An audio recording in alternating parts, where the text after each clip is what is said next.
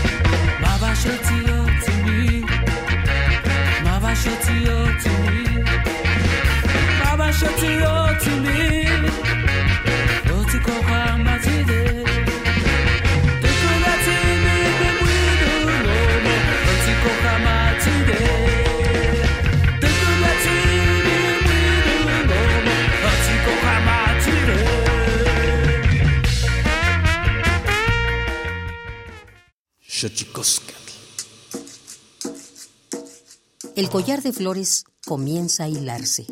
Es momento de ir a lo profundo. Radio UNAM presenta Xochicóscatl, collar de flores, con Mardonio Carballo. Hacemos revista del México profundo.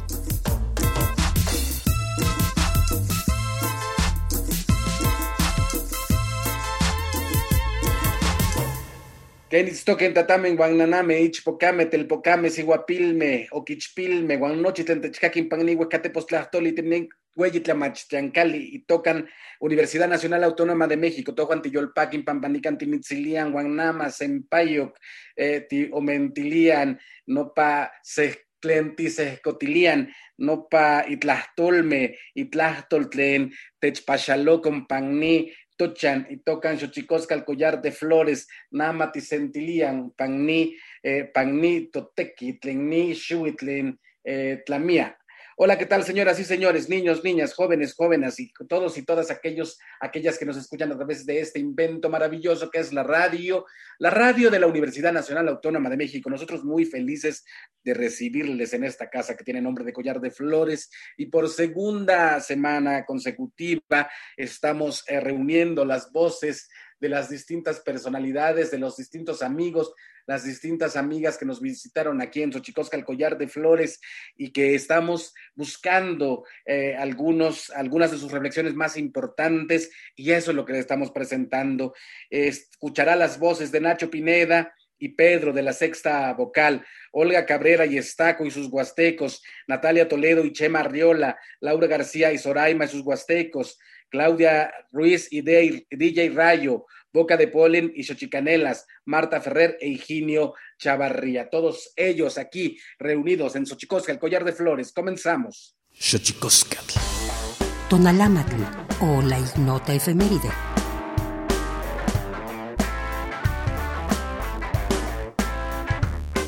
27 de diciembre de 1822, nace Louis Pasteur, creador de la bacteriología, la sueroterapia moderna e investigador de enfermedades infecciosas, quien además descubrió la vacuna contra la rabia. 28 de diciembre de 1836, España reconoce la independencia de México en un trato de paz y amistad entre ambos países. el primero que se concreta con los nuevos estados surgidos tras la emancipación de la América hispana.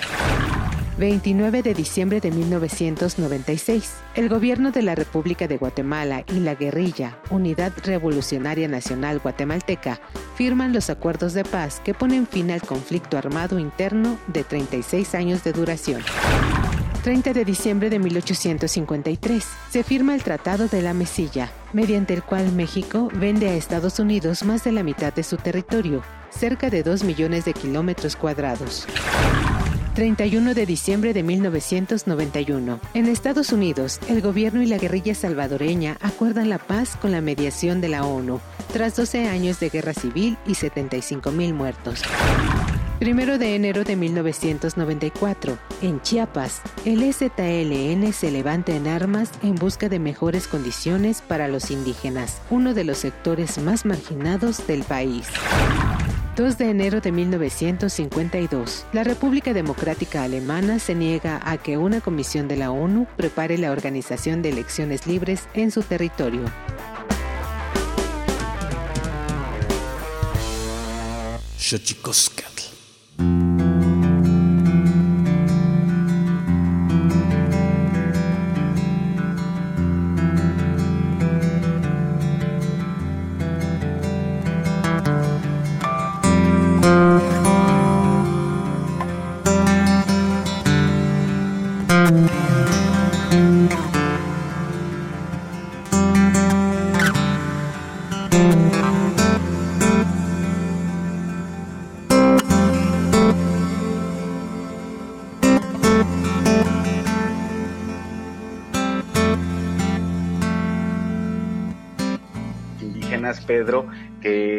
Tiempo se antojaba muy complicado que una banda que tocara en otra lengua que no fuese el castellano pudiese tener un impacto en, otro tipo de espacios y, otras representatividades eh, sociales. Y yo quisiera preguntarte, ¿cómo, cómo ha sido eh, este, yo creo que ustedes son de los primeros que irrumpen como a nivel masivo, en el nivel latino, y cómo ha sido este, eh, digamos, este ir descubriendo otros espacios que antes no, no estaban abiertos a, las lenguas indígenas.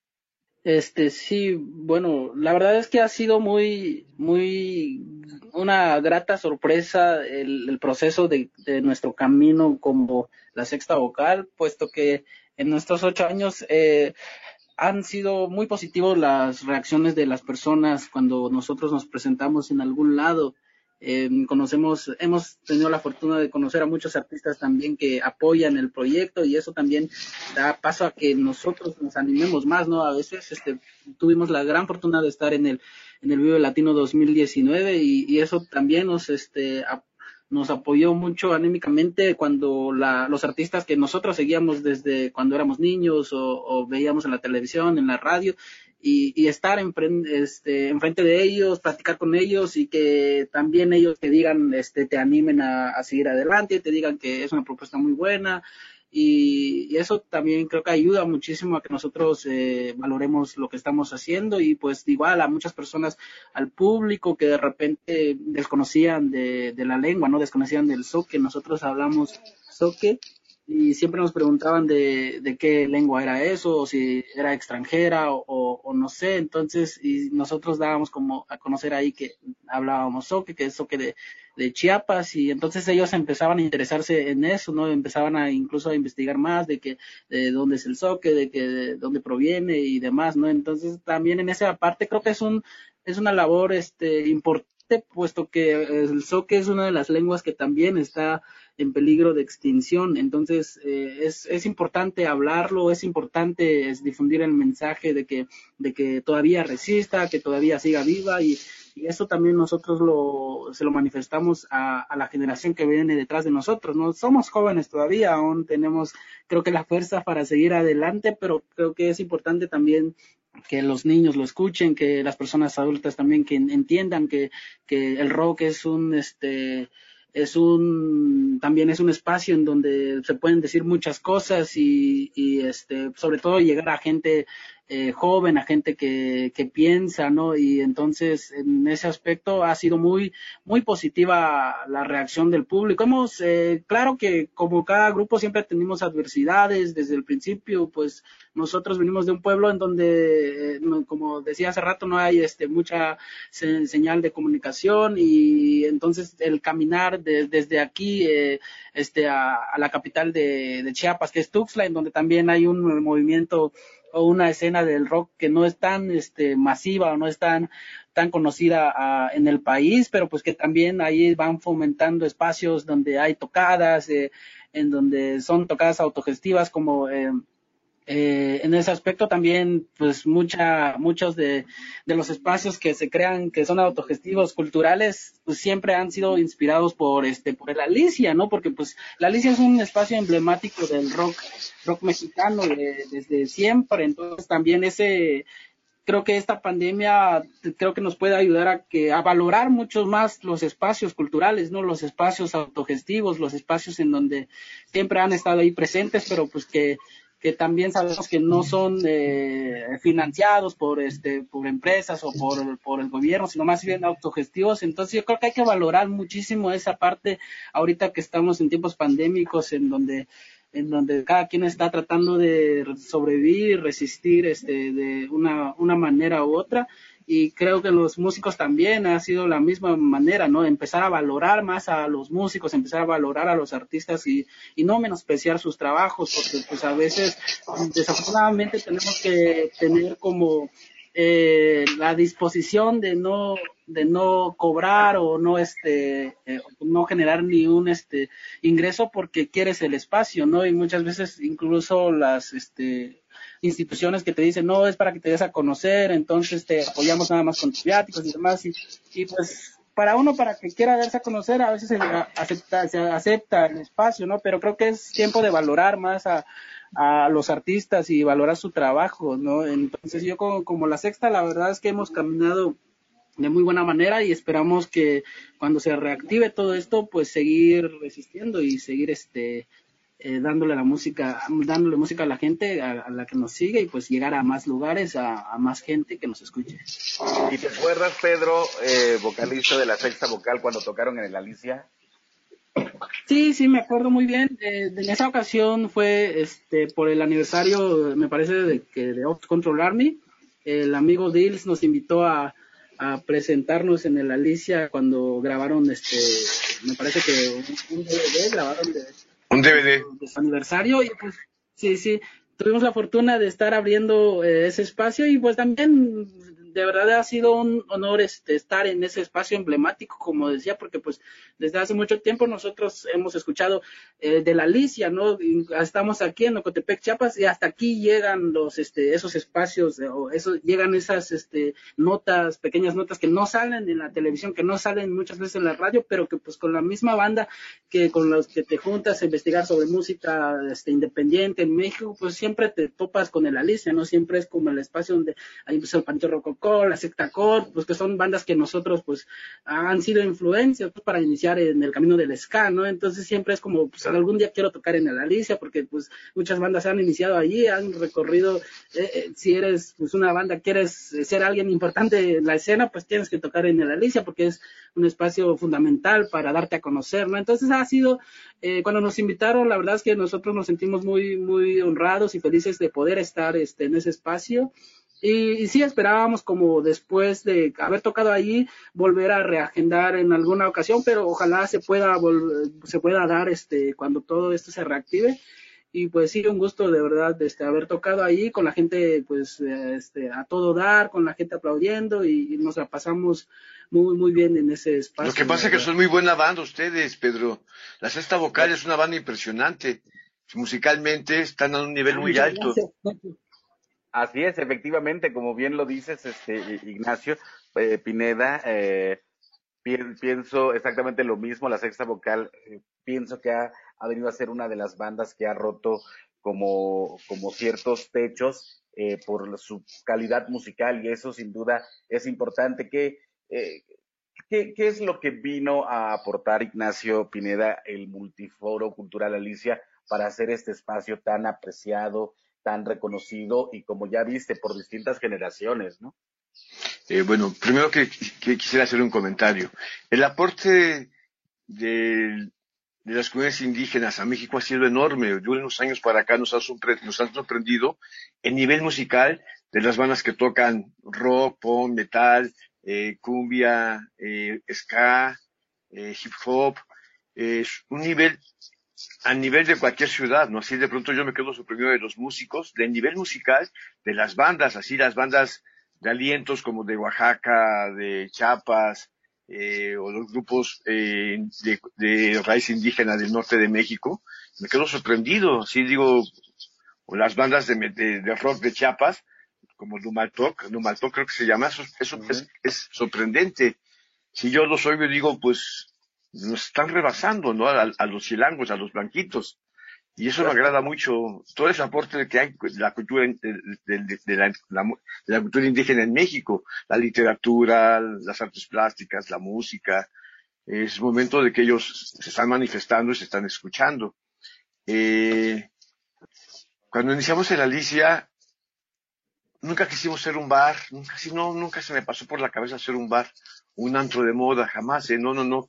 Nosotros queríamos hacer un espacio como de cultura de la resistencia, un laboratorio, donde las, las manifestaciones que estaban iniciando en ese momento en la Ciudad de México, eh, sin importar el lugar geográfico de la ciudad, para nosotros era lo mismo la San Felipe, que Villacuapa, Vallejo, que Coyoacán, le abrimos a los colectivos y a las bandas el espacio sin, importar de dónde eras, ¿no?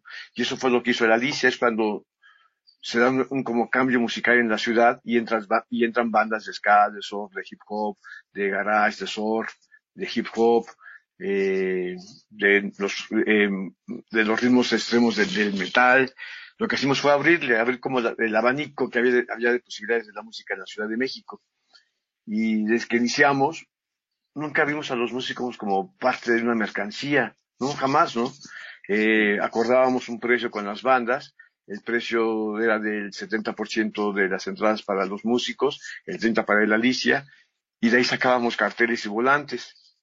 Desde que iniciamos el Alicia lo que hicimos es que las bandas que eh, famosas, intermedias o que iban iniciando tuvieran un cartel donde se vieran ellos ahí anunciados.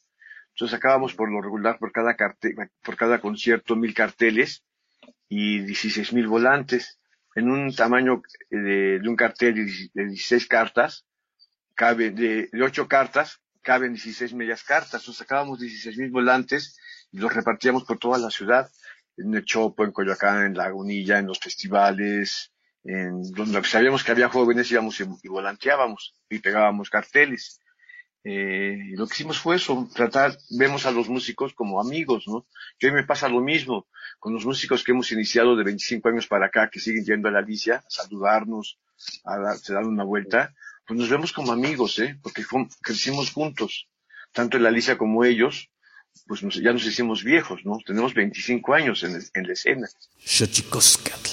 No solamente somos eh, el trío, sino representamos pues toda una, una región este, con, con bastante diversidad cultural. Está, ¿qué tan complejo se convierte trabajar con familiares? Hola, pues a veces sí puede significar un problema, porque pues si bien tenemos más confianza, entonces eh, las cosas, los errores, este, nos lo podemos decir como de una forma diferente, pero pues eso también nos permite pues tener una, un vínculo más fuerte eh, Arturo y yo aprendimos juntos. Posteriormente se añadió David al trío. Ya tenemos varios años juntos, pero como trío tenemos 16 años. Y mi papá fue el primero que tocó la quinta guapangara con nosotros antes de David. También hubo otros compañeros, pero mi papá actualmente también nos acompaña y fue por él quien, que nosotros aprendimos el son huasteco y nos gustó porque lo escuchábamos desde que éramos muy pequeños. Él es promotor cultural y trabaja en radio aquí en Huachinango y en la zona. Y pues de esta forma, este, esta herencia musical pues ha significado algo muy, muy grande porque pues nos ha unido como familia y como dice David, también él ya es como parte de la familia, es como nuestro hermano y, y esta confianza que existe entre nosotros pues eh, genera que, podamos eh, llegar a, mejores acuerdos eh, para poder seguir con este proyecto musical. Sin duda se convierte todo este bagaje de los pueblos, de las distintas culturas de nuestro país, un argumento importante para mantenernos juntos y mantenernos unidos. Y también, Olga, quisiera preguntarte un poco lo mismo, esta situación de tener un restaurante donde tienes muchos colaboradores, pero también donde la familia juega un papel importante, Olga. ¿Cómo, llevas eso? Sí, pues mira, eh, nosotros, eh, el restaurante viene de un trabajo de familia.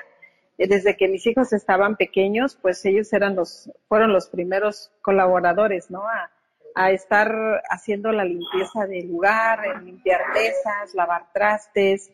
Eh, tenían que estudiar, se iban a la escuela y de regreso pues a trabajar.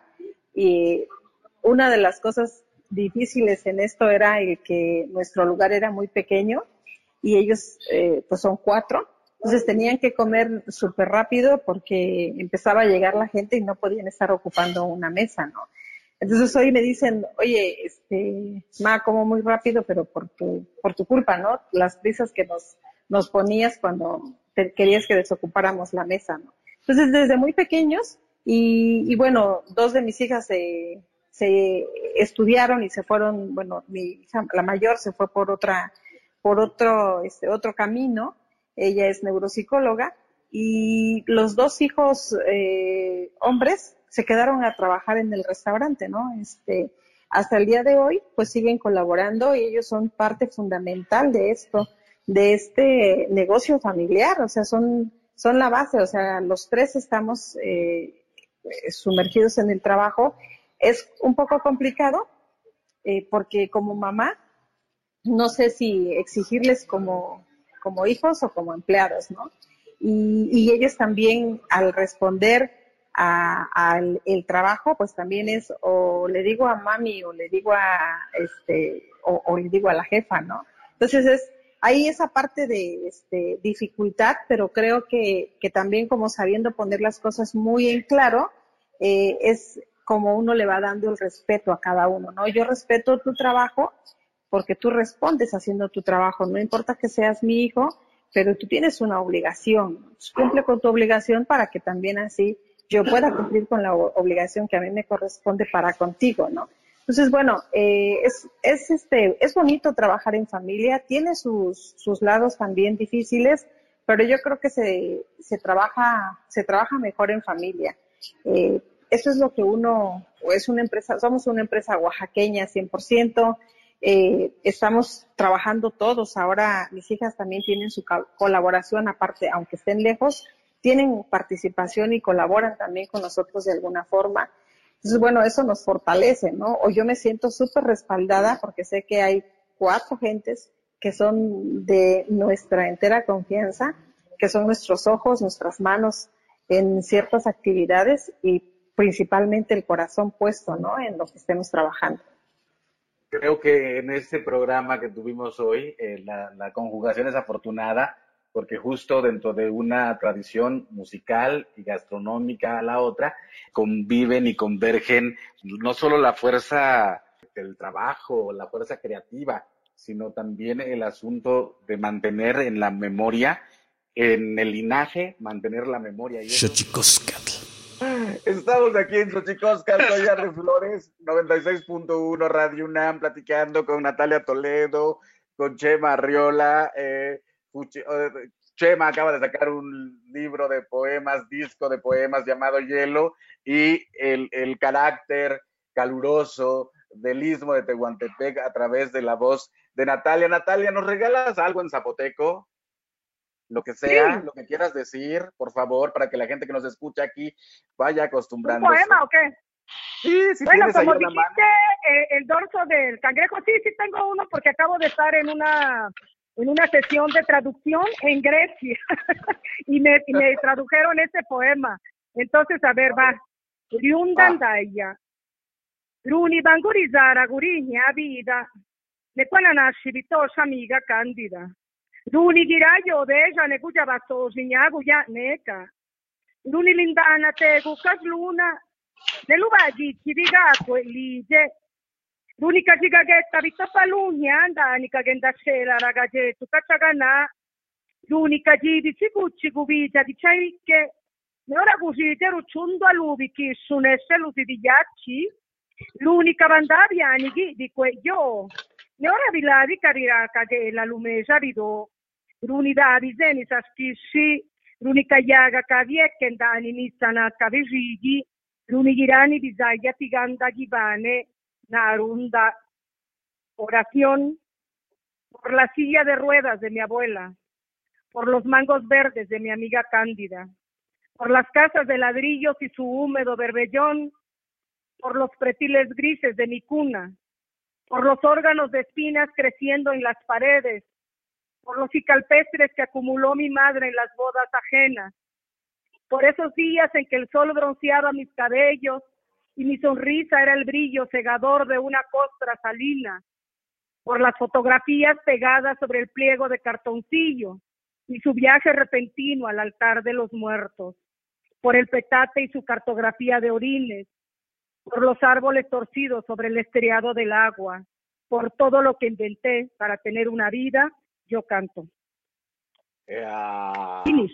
Natalia, Ah, qué hermoso. Es muy temprano para esas ¿y qué musicalidad? Ay, Dios. Ay, Dios, ¿qué hacemos después de esto? ¿Cómo definirías, Higinio, el canto cardenche para la gente que nos está escuchando aquí en Collar de Flores y que no lo tenga, no lo tenga tan claro? ¿En qué consiste o cómo se explicaría esto que yo digo, un canto tan doloroso? Bueno, no es mi cosecha, pero muchas veces se ha dicho que el canto cardenche es, es el instrumento del alma.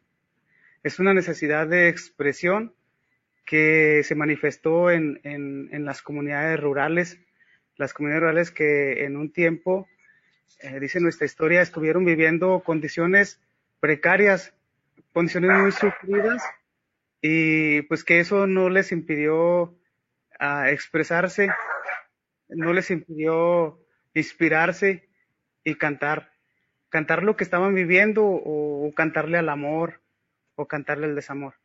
El canto cardenche es como, es como una espina que se clava. De hecho, de ahí viene el nombre de un cactus que se llama cardenche y que tiene una espina muy agresiva. Que si te pinchas con ella te duele mucho, mucho, mucho, mucho te duele. Te causa un dolor muy profundo y cuando intentas sacártela, te duele aún más. Te queda bien resentido el lugar donde te ha, donde te ha pinchado. Y ese es el canto cardenche. Te causa eso. Sin duda. No, pues sí, es, es, es maravilloso. Bueno, la gente que nos está escuchando aquí en Xochicóscatl, aquí en Radio UNAM, pues ya habrá un poco escuchado eh, lo que estamos poniendo, eh, un canto cardenche que efectivamente eh, tiene tanto, se, se parece al amor, mi querido Eugenio, dice Gloria. Muñoz, una periodista de acá, que de, de Desinformémonos, un espacio que se llama Desinformémonos, a lo mejor es como el piquete de alacrán, porque dice que el, am- que el amor es como el piquete de alacrán, porque cuando te pica, sientes que te mueres, pero no te mueres, nada más te duele, Nada, nada más sientes como que te mueres, pero no te mueres. pero no te mueres. Exacto. ¿Qué, qué, qué planes vienen para la peli, este, Marta Ferrer, directora, eh, fotógrafa y directora de Morir a los Desiertos, este filme eh, que es el pretexto que nos hace hablar hoy aquí, el canto cardense? Bueno, pues ahora, eh, nada, acabamos de estrenar en, en salas comerciales. De momento está en siete estados de la República, creo, en los cines. Y después va, a comenzar un, circuito cultural. eh, eso significa que va a estar como en espacios culturales que no necesariamente sean salas de cine. Eh, y bueno, todo esto la gente lo puede checar en las redes, en, en el Facebook de A Morir a los Desiertos o en el de Pimienta Films, que es la distribuidora. Y ahí pues van publicando toda la información en donde se está exhibiendo la, la película. Y, y bueno, y para un futuro pues estamos pendientes de eso, de lo que contaba antes de- del tour de Estados Unidos, que ojalá, ojalá, ojalá se pueda hacer. Y, y si sí, pues nos iríamos también con Ginio y con los cardencheros ahí presentarla, sería muy bonito. Yo ya me voy.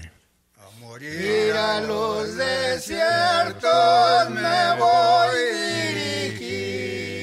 dirigido. A esa estrella marinera, solo en pensar lejos de mi tierra, no más que me acuerdo. Me dan ganas de llorar. Pero a mí no me divierten los cigarros de la Dalia.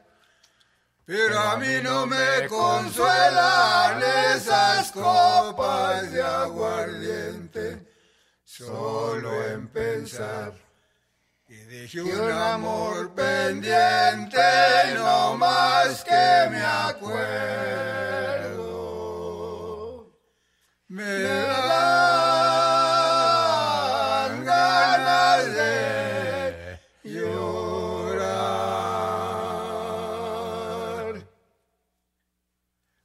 a mí no me divierten los cigarros de la Dalia.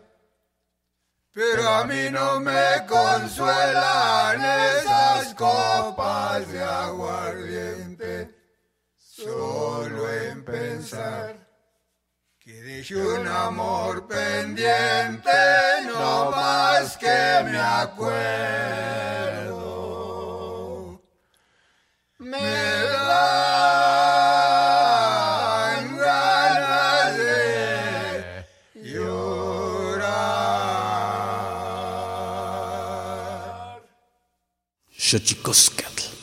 Y hablando de violines que lloran, Laura García, eh, ya hablabas hace rato de la complejidad del trabajo que hacemos, que siempre demanda horas y horas y estar un poco al pendiente de los llamados, eh, en fin, de muchas otras cosas. Y de repente tienes a Santi y ahora irrumpiendo en, tu vida e incluso ap- apoderándose de ella, eh, Laura García. ¿Cuál, cuál- eh, qué, rescatarías de este mundo nuevo para ti, del cual asumiste, como ya lo decías, después del sismo, eh, eh, generar vida? ¿Cómo te sientes ahora? ¿Qué, ¿Qué ha cambiado, Laura García, en tu vida profunda? Pues es, es, es muy curioso porque hay una especie de invasión, así de, no sé, es abrumador por una parte, ¿no? El pensar que hay una persona que depende de ti 24 horas, pero lo, lo fascinante también de, de pues, un bebé, de un niño, de la vida, es que todo va evolucionando, es decir, eh, lo que eh, es bueno y aterrador al mismo tiempo, porque cuando uno parece haber logrado ya algo, una rutina, ah, esto ya lo dominé, ah, ya sé qué hacer con esto, de repente el bebé cambia y encuentra otro reto nuevo, ¿no? Que a la vez te obliga a ti a meterte en otra, eh, pues en otra dinámica y buscar nuevas soluciones. Eh, eso es fascinante por un lado y aterrador por el otro. Es fascinante en el sentido de que si lo estás pasando mal, es decir, Santi lloró creo que cuatro meses seguidos al nacer y entonces dije, bueno, en algún momento dejará de llorar, no pasa nada y de repente un día dejó de llorar. Y eso, pues dices, ay, qué bonito, ¿no? Que todas las etapas tienen un principio y un final, y entonces, y si estás sufriendo con una de no duermo, bueno, pues que sepas que llega un día en que vas a empezar a dormir un poquito más, no pasa nada. Eh, y por otro lado, también el paso del tiempo que es tan veloz que, que sientes que se te va. Entonces, yo que tardé tanto en, en, en ser mamá, creo que eh, laboralmente y profesionalmente he conseguido también ya una trayectoria, una carrera que me permite ahora también un poco desaparecer un- una temporada, un año, que te digo que además fue el pandémico, entonces todos desaparecimos de alguna forma, y que no pase gran cosa. Eh, soy consciente de que las cosas van a cambiar, no me importa, es parte de lo que yo quiero hacer también, eh, que, que cambien los ritmos, que se abran nuevos caminos. Eh, ahora hay una prioridad que para mí es mucho más importante. Uno, cuando no eres mamá, todo el mundo te cuenta todo lo malo que, que viene, ¿no? Con la, con la maternidad. Pero creo que nadie te cuenta lo bueno porque es indescriptible. Es decir, fíjate, a poner un ejemplo. tú sabes que yo soy muy pambolera y que me encanta el fútbol. Ah, y, y sé. juega de repente la Champions en Madrid y Santi pues está en su momento de bañarse, de cenar y de irse a la cama y es como de, me da igual quien vaya ganando, me da igual quien haya metido gol en este Wow. momento. Eh, wow, para la gente que nos está escuchando, para la gente que nos está escuchando aquí en he de decir que efectivamente eso debe ser un sacrificio, ¿eh, Laura? No es un sacrificio, ¿ves? Por eso te digo que no se vive como un sacrificio, se vive como eh, me estaba perdiendo de vivir esto, que, que es increíble, y es que mi hijo de repente hoy hizo algo nuevo y todos los días hace algo nuevo Wow. Y que tengo la posibilidad de yo enseñarle algo y hacerlo reír, de repente te conviertes en un- una superheroína que, que no sabías que, que podías Wow. tener esa capacidad de decir, por ejemplo, esta semana que he empezado a bailar, yo, yo me sentía tan orgullosa de decir, ay, mi hijo es bailarín, qué maravilla, me encanta. Entonces, también viene con la responsabilidad de, ay, entonces quiero poner música y, y te, te exiges mucho porque sientes que lo tienes que hacer todo, que quieres ser la mejor mamá y darle las mejores eh, herramientas y los mejores cursos, quieres leer. Yo que además pues, soy una lectora eh, y amante de las palabras, pues quise en su momento eh, informarme muchísimo y leer eh, libros que tuvieran que ver con la crianza, pero también con novelas y cuestiones de maternidad y de todas las maternidades. Y luego te das cuenta de que no te da tiempo, que exigirte eso eh, también es un boleto a la ansiedad, al estrés y al sufrimiento que no tiene sentido. Que lo importante es que él te mire y sonría. Y entonces, eh, fíjate, al principio eh, la mamá es la que lo calma, ¿no? Ya sea por la, la lactancia o ya sea porque eh, en ti encuentra ese apego y ese, esa calma. Y eso puede, puede mm, agobiar mucho porque entonces sientes que tienes que estar siempre ahí cuando, cuando él llora, cuando eh, lo, lo pasa mal, cuando necesita esa calma y entonces eso puede agobiar. A mí en realidad me da una felicidad saber que yo le producía calma a una persona eh, tan chiquitita y tan vulnerable que, que no me ha agobiado. No sé, también yo, Santi lleva 11 meses de vida, no te, te puedo decir que eh, me haya agotado ya, pero sí voy acumulando un cierto cansancio, sobre todo por las horas de sueño, pero hasta ahora te puedo decir que me ha compensado con creces y, lo que se siente es realmente muy bonito, muy bonito. Y seguramente le voy a tener que decir que no a muchos trabajos que me hubiera encantado hacer. Seguramente voy a perder oportunidades que en otro momento hubiera dicho, wow, lo que siempre deseé.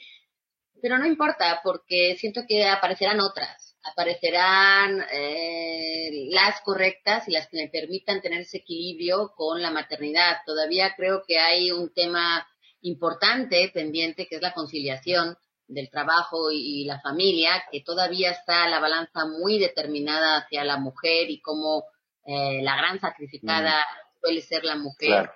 Soy consciente de eso, tampoco pretendo convertirme en activista, porque pues dices, bueno, ahora porque te está tocando, ¿no? Pero ya antes, eh, ¿por qué no alzabas la voz? Bueno, pues precisamente porque no, no tenía tan consciente todo lo que estaba pasando.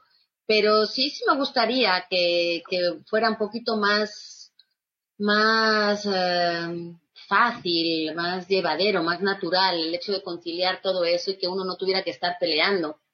Yo tuve que regresar a trabajar al mes de, de haber dado a luz eh, y para mí fue, fue duro, fue duro porque dije, no, no es justo, no es justo, claro, no era un trabajo de ocho horas fuera de casa, ni muchísimo menos, pero, pero yo quería estar más tiempo y sobre todo de recuperarme y, y- y que ves que es una personita todavía muy pequeña. Pero, pero bueno, yo creo que ahora quizá cambien cosas, que haya que reinventarse, que haya que buscar eh, nuevos caminos. El podcast, por ejemplo, es, un gran aliado y que me permite también estar acá. Benditas redes y bendita tecnología que nos permite también estar en casa y no perder ese tiempo ahora en trasladarnos. Y bueno, pues eh, echar mano de toda esa red de ayuda de, de mujeres y de amigos y de, de personas cercanas y de las que van a ir surgiendo por el camino, eh, que seguramente pues sean un gran apoyo, ¿no? Ya lo están siendo y, y me imagino que empieza otra etapa de vida que me seduce mucho, que me atrae y por eso también decidí ser mamá. Y, que seguramente me tenga muchas sorpresas, buenas, malas, como también lo tenía el estrés en el que estábamos metidos antes de esto y que traía como locos, pero al final del día lo que te hace feliz pues hace que todo pese menos. Entonces, eh, yo, yo, siempre pongo el ejemplo de, yo estuve en unos Juegos Olímpicos durmiendo tres horas diarias durante un mes y salí feliz. Lloré y me enojé y hubo días muy buenos y muy malos, pero al final de ese trayecto, cuando regresé a mi casa, dije, wow, eh, lo que acabo de vivir. Claro, eh, como venían 20 días de descanso que, que hace que te puedas recuperar, en la maternidad no lo hay. Pero, pero es un poco eso, decir, esto, esto compensa, esto compensa y estoy donde quiero estar y me siento una afortunada de poder haberlo elegido y poder también combinarlo, ¿no? No sé cómo se va a dar, yo todavía soy muy primerita en, en todo esto. Igual dentro de un año te estoy llorando porque nada, nada se me dio y porque estoy persiguiendo la chuleta para poder pagar la renta a final de mes, pero bueno, de momento, de momento creo que está todo muy en el aire, que todos tenemos un horizonte muy borroso eh, y que nos va a exigir a todos buscar nuevas vías, nuevas soluciones y posiblemente eh, aprender nuevas facetas de nosotros mismos. Entonces, para mí ahora es seductor. Eh, sé que también vendrán días aciagos y, y que me vendrá todo encima porque pues también es, eh, el cansancio es un mal compañero para tomar decisiones y para ver las cosas claras, pero creo que es parte de la vida y, me gusta, me gusta el, redescubrir el mundo con, unos ojitos eh, de un niño de 11 meses que te obliga a, o que te permite más que te obliga a ver las cosas de otra manera y eso tiene un ápice que en algún momento saldrá algo para la creatividad y que podré convertir en algo eh, laboral quizás. Platícanos, Alejandra, ¿qué es Boca de Polen? Que por cierto, eh, de acusarte de que el nombre me parece súper bonito, como una suerte de diáspora eh, de la esperanza.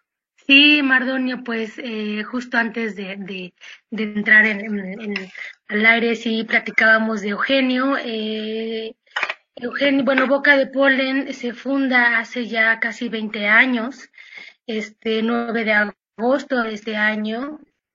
Cumplimos 20 años como asociación civil. Eh, y efectivamente, quienes fundaron la organización eh, Eugenio Bermejillo, Oscar Oliva en su momento, y pues con toda esta, con toda esta intención y con toda esta labor de formar a comunicadores y comunicadoras en, zonas rurales, en zonas campesinas, zonas indígenas, pues para que pues ahora sí que la banda de las comunidades sea la propia que se apropien de los medios, ¿no? Que hagan que hagan uso de los medios para los fines que, que cada movimiento, cada comunidad eh, quiera hacer uso, ¿no? Pues al final las herramientas de la comunicación tienen que estar a mano de todos y todas, ¿no? Entonces ese fue como el, el, sueño que hace 20 años se empezaron ahí a, a, compartir quienes fundaron la organización y quien estuvo al frente de la red eh, por más de 15 años justamente fue, fue Eugenio Bermejillo, que ya decíamos, de formación antropólogo, de corazón eh, periodista, ¿no? A mí me gusta mucho platicar cómo eh, cuando él iba a las comunidades o a donde él fuera siempre andaba con su grabadora, ¿no? Si escuchaba música, ¿no? Así, ahorita recordé la experiencia eh, hablando de que vamos a hablar también de música con Jenny, sacaba su grabadora y se ponía a charlar con los músicos, digamos que era algo nato, ¿no? Era su, su, su pasión siempre fue el, el, el, conocer las historias de vida de otros y de otras, ¿no? Y lo canalizó a través de, de la comunicación y de la radio principalmente.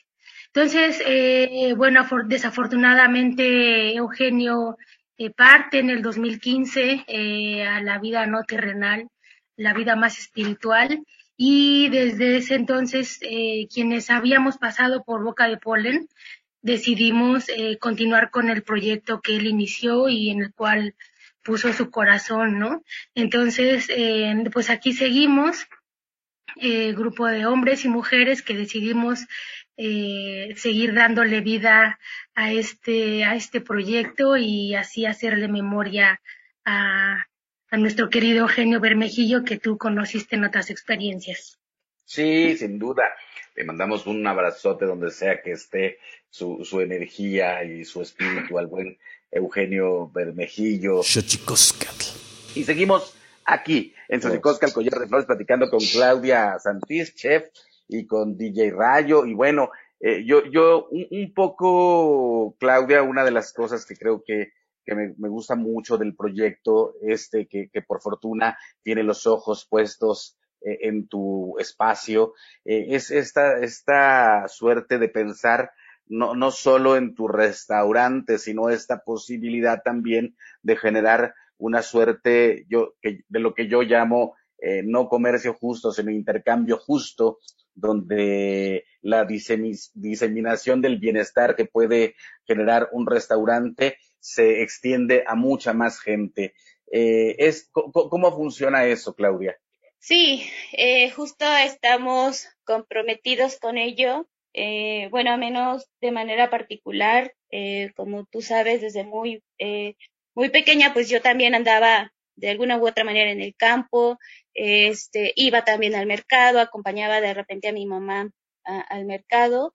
Y una de las cosas que a mí en lo particular me, me molestaba mucho era justo esto del regateo, ¿no?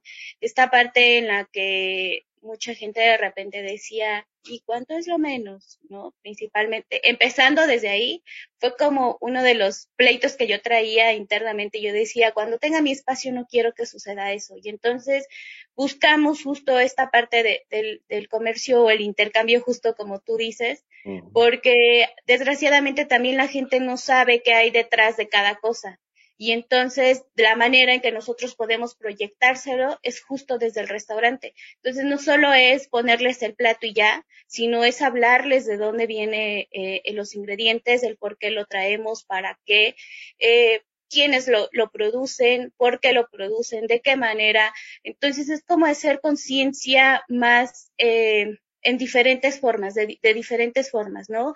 Ya hablábamos de, de, de, una comida más consciente, una comida más sana, nutritiva, pero también de una, una, eh, de una conciencia en el sentido de, de mejor valor, de valorar más el, el, producto, valorar más el trabajo de las personas y visibilizarlos, ¿no? Porque desgraciadamente también de, se quedan detrás. A veces es como de, ay, sí, eh, lo producen ellos, pero punto. No hay más como este realce a su trabajo y lo que hacemos en el restaurante es eso, ¿no? Siempre estamos presumiéndolos. Eh, de hecho, hasta eh, ahora, por ejemplo, en el espacio queremos poner como este mural de, de nuestros eh, proveedores, de nuestros pueblos indígenas, porque la mayoría de nuestros productos lo, lo consumimos con ellos y la verdad es que eh, el, el realzar esta parte es, es muy padre y, y, lo que tú dices, ¿no? Ya estando en esta lista nos permite hacer más, eh, fortalecer más esto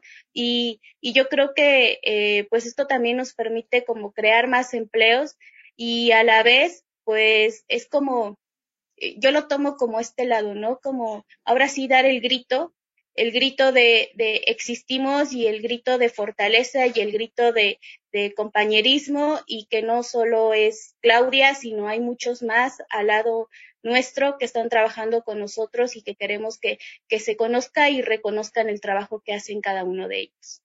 Pues, pues sin duda, eh, sin duda es muy bueno porque yo creo que cada vez se va haciendo más conciencia con respecto de esto, ¿no? De, insisto, de una, una eh, suerte de, porque, de poder compartir, porque al final de cuentas, la comida sabe mejor si está acompañada desde sus orígenes hasta el momento de consumirlo. ¿Qué opina usted, Mr. DJ Rayo? No, sí, definitivamente también si algo nos ha enseñado, pues, eh, esta, esta pandemia también es que justamente eso, ¿no? Apoyar a, a, por ejemplo, aquí en una gran ciudad como esta, pues apoyar a, a, a, los locales pequeños, ¿no? A la gente que cultiva sus cosas, a la gente que, que eh, justamente sabes de dónde viene lo que te estás comiendo, ¿no?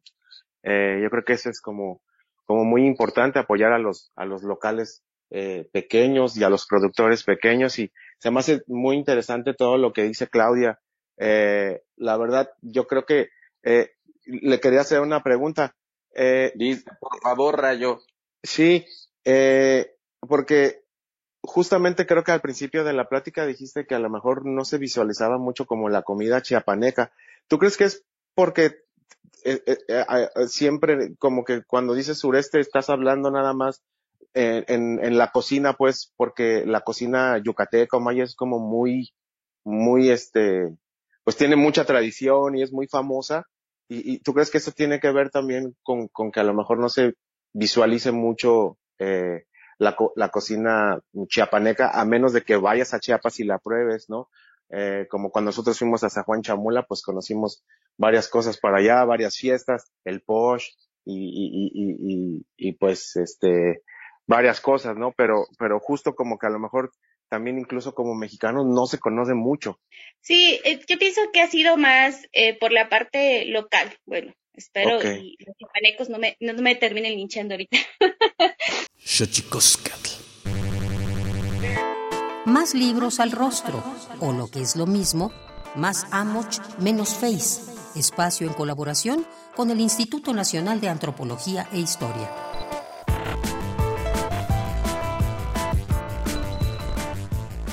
Hoy te invitamos a leer Comida, Cultura y Modernidad en México, Perspectivas Antropológicas e Históricas, coordinado por Catherine Good Eschelman y Laura Elena Corona de la Peña. La temática y el enfoque de este volumen se resumen en su título. Se trata de un libro colectivo en el que escriben más de 15 especialistas en 18 capítulos que exploran las dimensiones culturales de los procesos de globalización y modernización en México, a partir de la comida como uno de los ejes principales de las relaciones sociales y de la reproducción cultural. En este sentido, las coordinadoras enfatizan dos vertientes de este tema. En primer lugar, los múltiples y complejos usos de la comida en actividades ceremoniales, tanto en zonas indígenas como en los llamados pueblos originarios. Y en segundo término, las prácticas alrededor de la comida y la alimentación en el contexto de los cambios que imponen las formas políticas, económicas dominantes. Cabe aclarar que en este título la comida no es abordada a partir de la nutrición ni como gastronomía.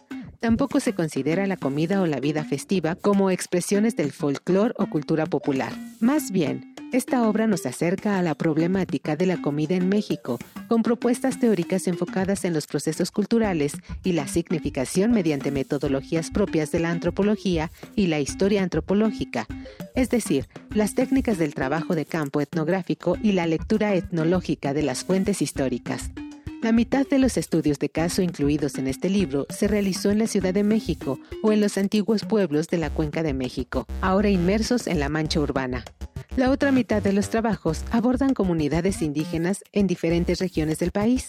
La investigación sugiere que diferentes grupos sociales utilizan la comida como un espacio para la creación y reproducción cultural frente a las estructuras del poder y los cambios que induce el modelo neoliberal, impulsado en México desde 1982. Te invitamos a leer Comida, Cultura y Modernidad en México.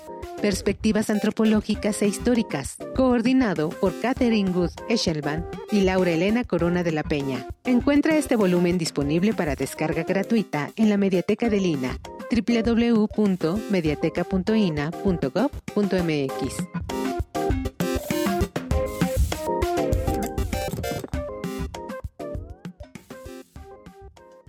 Instituto Nacional de Antropología e Historia. Secretaría de Cultura. Gobierno de México.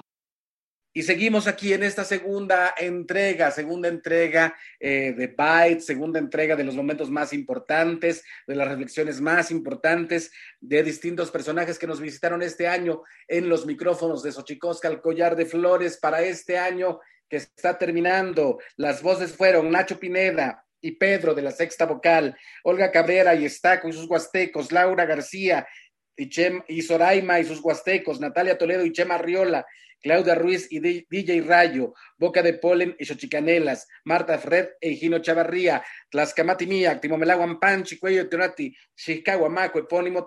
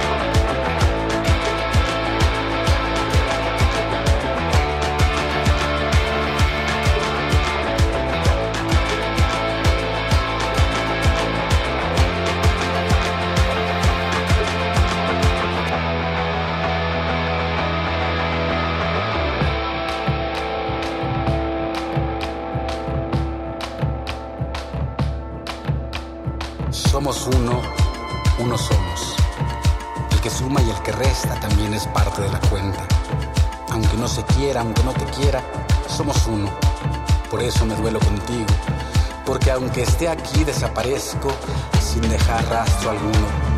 Contigo, sin mí, sin tú, sin mí, sin conmigo. Una suma, eso somos. La que suma y la que resta también es parte de la cuenta. Somos uno. Incluso el que no está bailando aquí. Incluso el que no goza. Incluso el que no grita no está gritando aquí.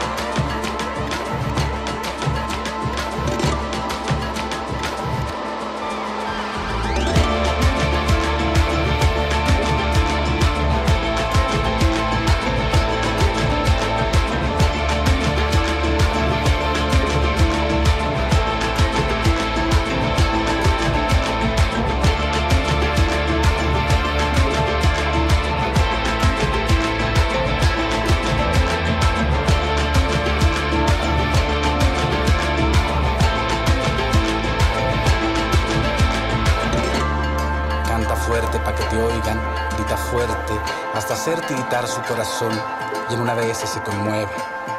Invócame con los pies, baila recio, hazme un rosario con los pies. Somos uno, el que suma y el que resta también es parte de la cuenta. Vamos todos a por ti. Esto fue Xochicóscatl, Collar de Flores, con Mardonio Carballo. Hacemos revista del México Profundo. Una producción de Radio UNAM.